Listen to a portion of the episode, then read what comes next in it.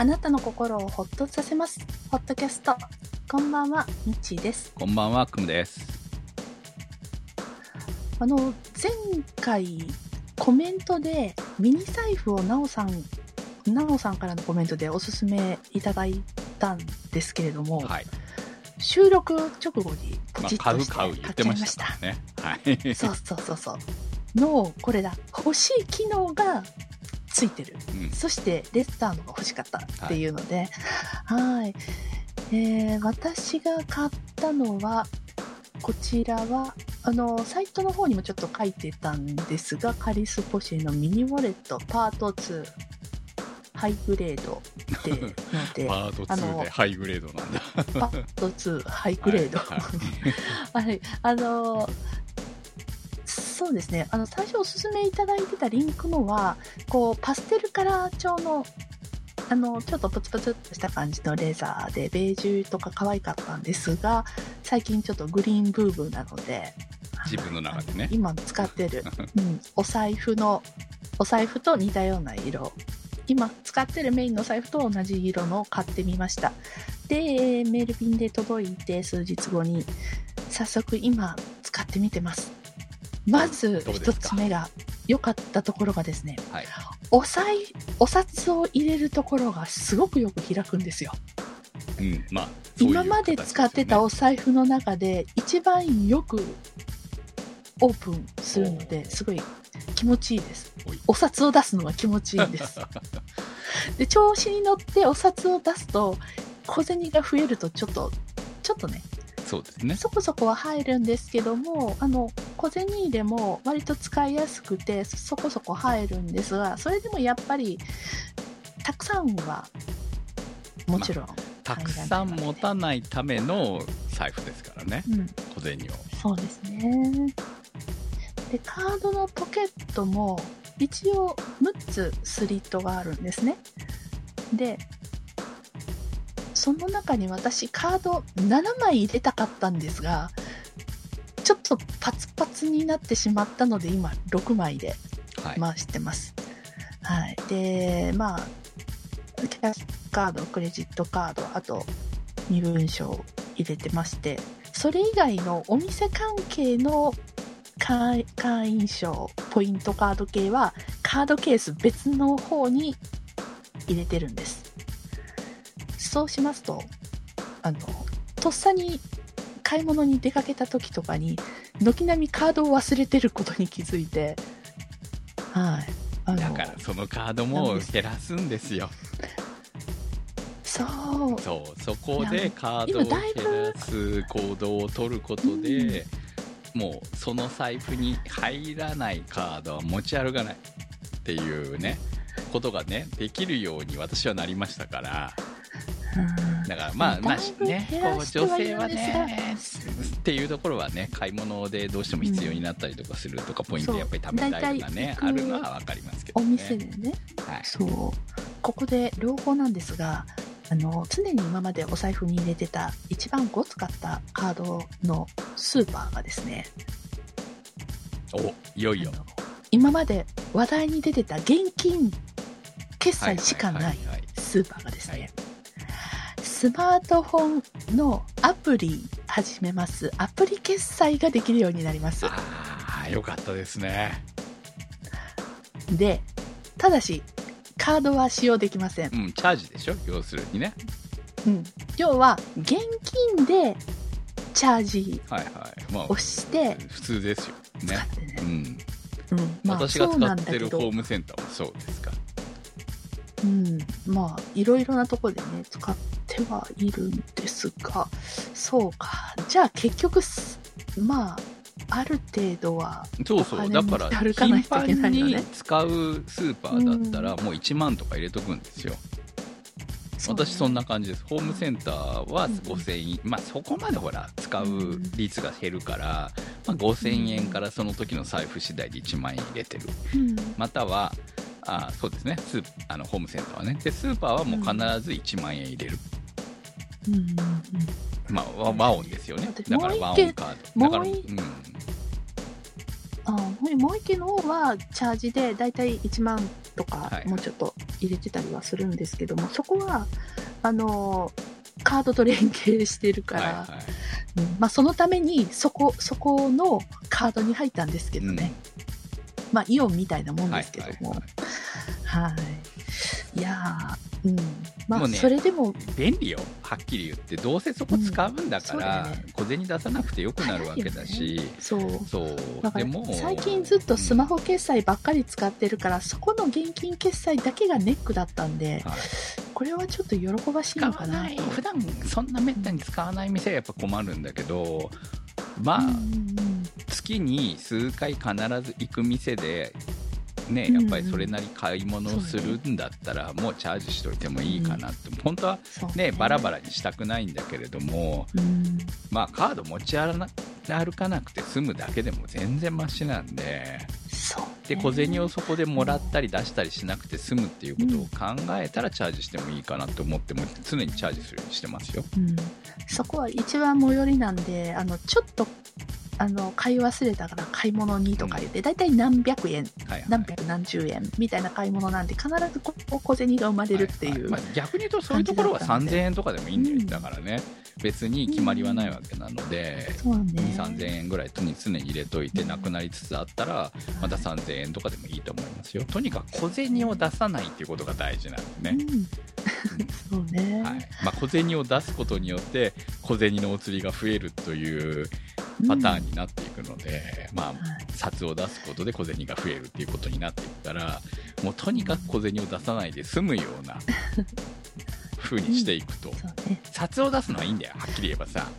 でもうん。小銭出したくない。っていうか小銭のお釣りがたまるのが嫌なんだ。よね。うん、そうね。そう。まあ今週2回「すいませんカード忘れました」って言って、はいはい、レシートにこうしてもらうっていうのをやってたので、はい、もうまさにこの小さいお財布ね、はいミニ財布買ってナイスタイミングだったなって思います。うんすごい使いやすかったので、えはいおすすめできるなとうん心から、はい、思いよかったます。ですねでぜひミニ財布デビュねどうぞ本当ありがとうございます、なおさん。はい。ということで、えー今日もホットキャストスタートです。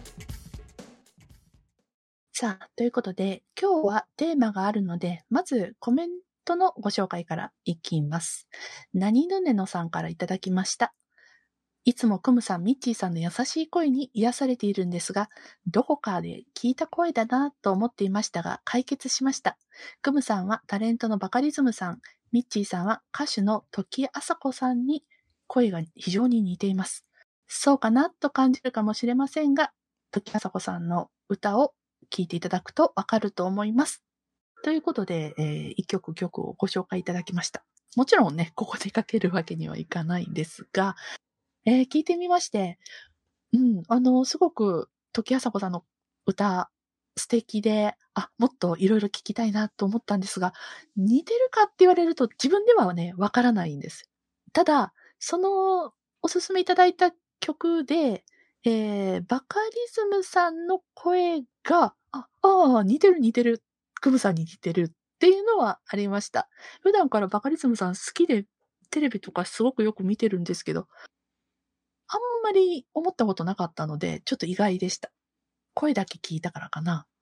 いやー、どうなんでしょう。私自分で聞いても全然思わなかったんで、これ、やっぱりね、うん自分、まあ自分の声が実際聞いてる声と違うって、聞ける声とは違うっていうのはよく言われます、よく言いますよね。言いますけど、うん。私もう何年も自分の声聞いてるんで、編集でね。だから、うんうん。意外と自分の声はちゃんと耳に馴染んでる、その声と、話している声と、その、まああれ、ええ。耳の中で通して聞いてるから違うってよく言われるんですけど、だからね、うん。今度自分の声を録音してみると全然違うよっていうのは、もうその変化はないんですよ、私の中には。うんうんもうね、毎週みたいに2本番組やって編集してると、それはね、もう違いが気づかないぐらいに自分の中に馴染んでる声なんで、自分の声っていうのがね。だからう、んそれはないんですけど、これって大体他人から言われるものなんですよね。似てる似てないっていうのはね、自分では意外とわからないもんなんだなっていうふうに、うん。やっぱ思いました。うん。今回も。本当に。ね そう。人からね、誰々の声に似てるっていうのはね、たまに言われるんですけどね。言われて自分で理解できるかって言ったら、うんよくわかんないなっていうことがやっぱ多いなって思いますね。あと、まあ、あの、誰に、普通に声だけじゃなくって、だ、何に似てるね、誰に似てるねっていうのも、んって思いますよね。そうなんですよね。なんかね、残念だけどね、自分では理解できないっていうところは多いですね。ねはい。ちなみに、あの、最近私、一番最近、あの、似てるねって言われたのが、カピバラに似てるねでした。カピバラは喋らないからな。カピバラ。うん はい、ということで、何のねのさん、ありがとうございました。はい。ということでですね、うん。えー、まあ、ツイッターの方を見られてる方、こう、もう知ってると思いますけれども、ついに、えー、うちの母が、いわゆる特養的なホームに入ることになりまして、特養で特別養護老人ホームですよね。はい。まあ、あのーショートステイで入るホームと、まあ、特養はちょっと種類が違って、まあ、特養って、要するに最後の居場所みたいなところですよね。うん。もう、住所も移す。っていそう感じになるので、まあそこが、こう、まあ最終的に死ぬ時はどこで迎えるかっていうのはある程度希望は聞いてくれますけれども、まあ本当に緊急だったりとかすればそういうわけにもいかなかったりもしますし、まあでももうそこに入ったら、基本、例えば体調が非常に悪くて病院に移動するとかそういうことがない限り、そこで最後を迎える最後の場所だっていうふうに思えばいいのかなと思うんですけれども、まあそういう施設に、えー先日入所しまして、まあ転所っていう感じなのかな。転院っていうのかな。えーまあショートステイに1ヶ月入っていたので、で、ショートステイ後、そして、えーまあ、タイミングよく決まったので、まあ1年ぐらい待ってたんですけど、そちらの方は。うんその、まあ1年で早く決まった方なんですよね。うまく決まって。うんだから、ショートステイの後、運よくその話が来ましたので、そのままショートステイ先から、えーホームの方に移動っていうことで、とまあそういう意味ではこの私の介護物語がうん。一息、まあ本当の意味で一息ついたかなとそ。うです。まあ在宅介護のお終わりあそうですねっ。てとこですかね。うん。いやもうね、ホットキャストではずっとこの介護問題やってきたじゃないですか。うん。いやもう番組やめるかっていうところまで行きましたからね。ありましたね。はい。もだからまあ今う回そこまで行ったので、まあある意味一息ついたというところ。まあうん完全にね、まだ亡くなったわけでもないし、そのうん面会には行くわけですけれども、あと病院によってはこう連れて行かなきゃいけないのもありはするんですが、まあ今までショートステイとかだったら洗濯物取りに行ったりとかしてた分がもうそういうのも必要なくなるっていうことで、基本的には向こうにお任せして、たまに行くと。うん面会に行くみたいな感じになるんですよね、結局ね。うん。だからまあ、まあお金はね、当然かかりますけれども、うん。でもまあ家で見るのがそろそろ限界だったというタイミングで、えーそこまで行くことができたので、まあ比較的順、順調って言い方はおかしいですよね。まあ、結構その番組の中で言ってたぐらいに苦しんではいたわけなので、その苦しみうんを超えてやっと落ち着いたっていう感じですかうんね。うん。ということで、まあ今回、うん。あの、振り返りますよっていうのを、えー少し前にお知らせしていたので、もうこれでとりあえず介護の話は本当に終わりかなと。次はもう亡くなった後の話になるのかなとは思ってはいますけど、まあ、元気にね、これで長生きしてくれればいいなとは思っているので、うん。いや、まあ結局やっぱりね、一緒に暮らして生活していくことの大変さっていうのがあるので、それをやっと抜けたかなっていうところですよね。そうね。本当お疲れ様でした。もう本当ひとまず区切りがついて。はい。本当にね、ほっとしました。やっと。うん。いや、なんかここ2年ぐらいだっけとか思ってたら、そうですね。2017年。はあ。いや、だからさ、か。番組の中でどれぐらいから話してるんだろうと思ったら、うん。2017年12月7日の、えー622回。まあ、あの、ホットキャストサイトの方に来ていただくと、介護というタグがあるので、その介護タグで見ていただくと、介護の話題が全部こう見れるようになってますんで、まあまあの、広い、一応結構話をしたなっていうものに関してなので、それ以外にもちょこちょこっともちろんはい、触れてきた部分もあるんですけどね。あの、大きいトピックがなかった。うんない、ないけどっていう。はい。うん。そうですね。だからまあ、この2017年からスタートして、結局、うんまあ落ち着いたのがこの2022年の6月だったとして考えると、うんまあやっぱ結構長いですよね。こう改めて思うと。そうね。うん。長いね。長いですよね。まあよく、もう2018年の8月には介護に疲れてますからね。介護に疲れるとっていうタイトルがついでもてます、ね。そ、その後がもっと大変だったんだよね。そうです。ね。うん う、ん。確かに。はあいやまあね、こんなに、いや、この頃、この頃って、まだ実は大したことないんですよね。うん。そうね。こう、この後を考えればね。うん。で、2020年の6月には、えー結局介護うつになってるわけなんで、私。うん。だから、まあ、それでも2年年ぐらいは、ね、まあ1、うん一年ちょっとかな ?1 年半ぐらいかな？は頑張ってるわけじゃないですか。うんうん。いやーよ、よく耐えたな、と、いろんなことにうん。と思いますね。あの、ゴミ部屋の果てとかね、アートワーク素晴らしいですもんね。うんねえ。ゴミ部屋の果てもうその3部作介護タグのメインコンね。テンツ、メインコンテンツですよ。うちのホットキャストの最近の。はい。うん。ほんとねうん、このね、ゴミ部屋の果てのゴミ部屋が綺麗になって、うん介護ベッドを入れて、本日、うんその介護ベッドが停止しました。うんうん。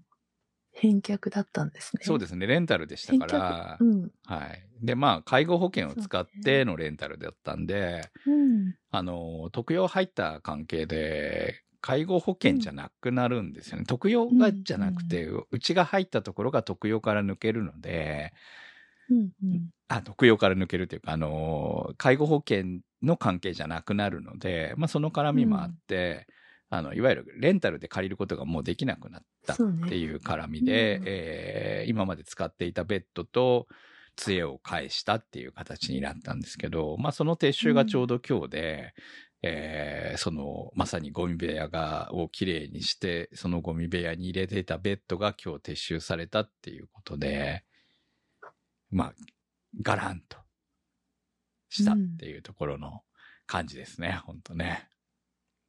うん。で、まあ、部屋を考えれば、これがね、すべてこう、つながってきたなという。まあ、さすがにその写真撮らないですけど、今回は。うん。うん。いや、なんかこう、ね、やっぱり最後、もうね、移動する日っていうのは、ちょっとね、やっぱ前日私も不安定になりまして、こう、なんかやっぱうんこう、そん、こんだけね、たくさん言って、多分本当に、こう、クレームもあったわけですよね。番組に対する。もう、うんうんそんな介護話聞きたくないっていう、こうんう、あんただけが苦労してるわけじゃないんだよ、みたいな、そんな、そのレベルでとかね、まあいろんなのもあったと思うんですけど、本当に。まあ、ただやっぱり、実質介護してる人たちしかわからないし、その介護している人の度合いによっても変わると思いますし、うちは楽な方だったのかも、これでもまだ楽だった方かもしれないし、うんもっと苦労してる人たちは実際にいると思いますんで。うんうんでもやっぱり実質く、ね、苦しんでるのは事実なんで、まあその結果、うん。ね、病気にもなったりとかいろいろして、やっと、こう、一息ついた、完全に一息ついたっていうところまでやってきて、でもやっぱりこう、母に対する、こう、いろんな思いは、決してね、な簡単には消えなかったんだけれども、でもやっぱりこう、いざね、もうこれで家に帰ってくることが基本ないと思ったら、やっぱりなんか、さすがにね、こう、親子なんで、うんあれだけ悪口言ってましたけど、ちょっと申し訳ないなと思いましたよ。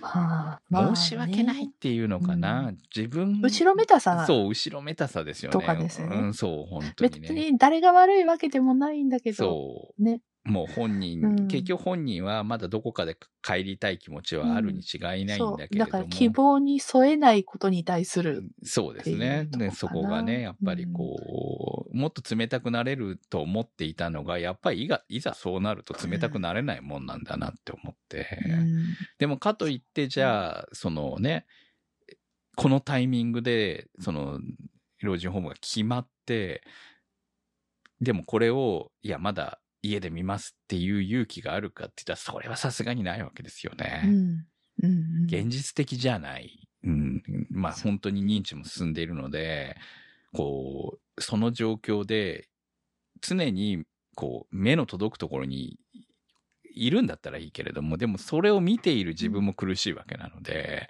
うんそう、限界、もっと要は悪化してる状態なんですよね、言ってしまえばね。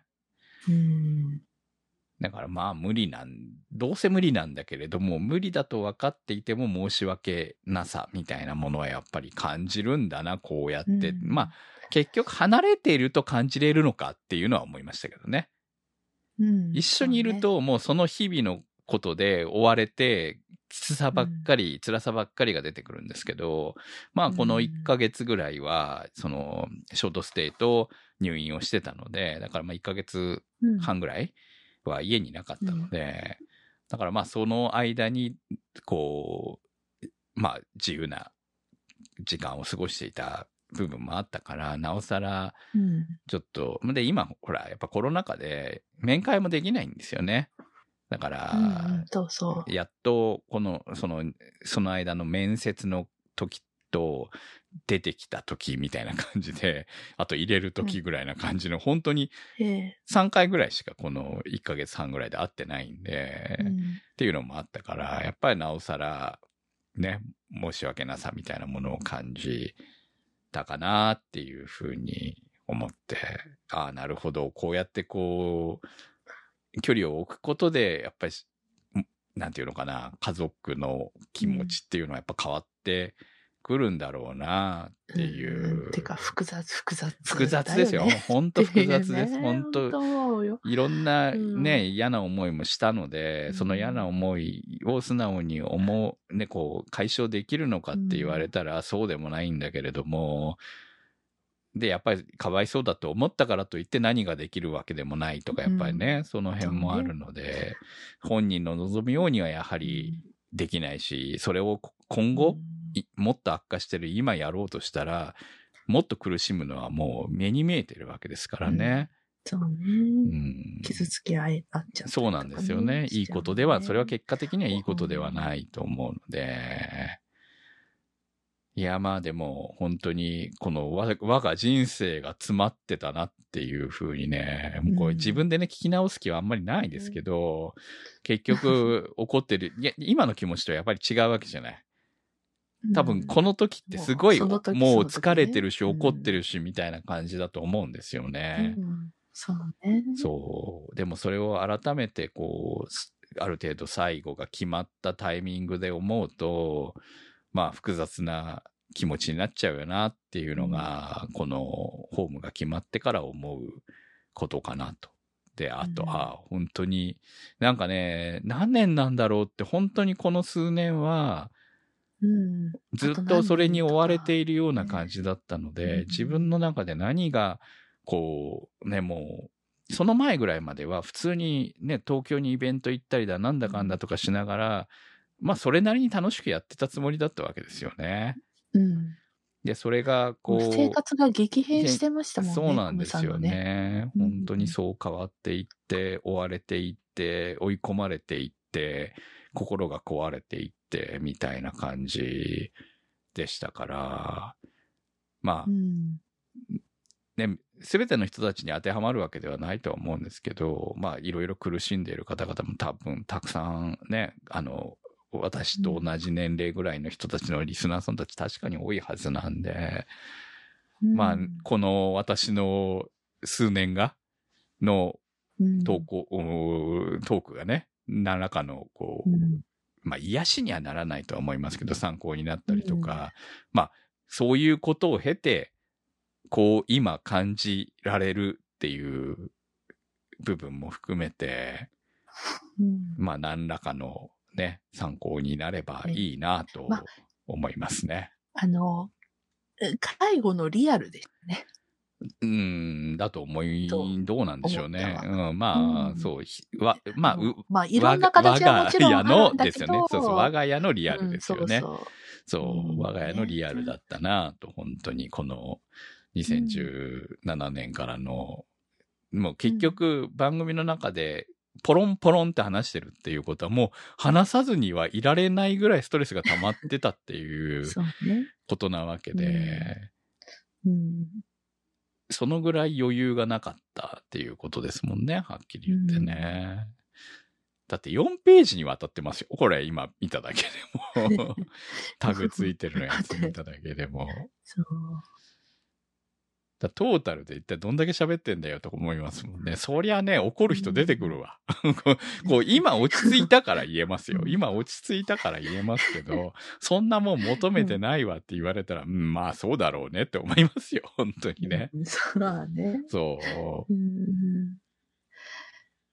そう、でもまあ、これは人生の一つのね、エピソードだと思うので、ねここまで全て含めてだと思うので、うん、まあなんか、こう、今回はね、あの、ひまあ一つ介護について最後に締めた話をしたいな、まあここまで引っ張ってきたからっていうのもあって、話さなきゃなっていうふうに思ってたので、そう、今回ね、うん。ちょっとタグも全部改めて付け直してもらったんで、本当気になる方は見ていただければと思いますけれども、うん。はい。あの、もう、見るだけでも、足跡が。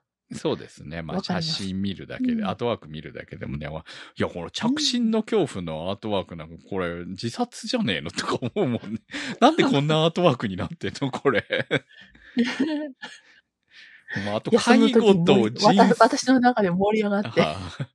これ、介護と人生の写真、うちの猫だけど、なんかすごい、こう、なんか寂しさを感じるね。うちの猫がね。それは、その時は私はうん少しでも癒しを、私に癒しを、そしてリスナーさんにも少しだけ和んでほしいと思って、はい。え猫の写真なんですけど、全然なんか癒しな感じじゃないっていうところがね、ある種素晴らしいですよね。ー、うん。いや、でもなかなか心強かったですよ。はうん。い。ということなんで、今回のアートワークもうちの猫になってますけどね。あの、締めにふさわしいか締め。にふさわしく、はい。本当は財布のはずでしたけどね。いや、やっぱりこれは今日のテーマ介護ネタなんで、うんえそうねーはい。まあ、食べ物にしようかとかいろいろ悩んだんですけどね。でもやっぱり、こう、部屋か猫かのどっちかかなって思って、うん今回は猫にすることにしました。うん、いや、本当に、あの、皆さんをずっとね、お騒がせしました。えー、とりあえず、うんまあ、一息ついたっていう感じなので、もう今後、このて、うんこのネタは多分、あのーね、まあ不幸がない限りないんじゃないかとは思いますので、まあ、大騒ぎがこの後あればまた出てくるかもしれませんけど、まあ、ないことを祈ります、本当にね。と。う。うんん。本当ね。はいいや大変でした。本当に。うん2年じゃなかったんだねっていう感じだよね、本当そうにね。。私もなんかここ2年がすごく修羅場だったなっていう。うん、いやでもねなんか感じだった2年じゃ済まなかったよなって思ってたらやっぱり3年以上ですよね。うん、い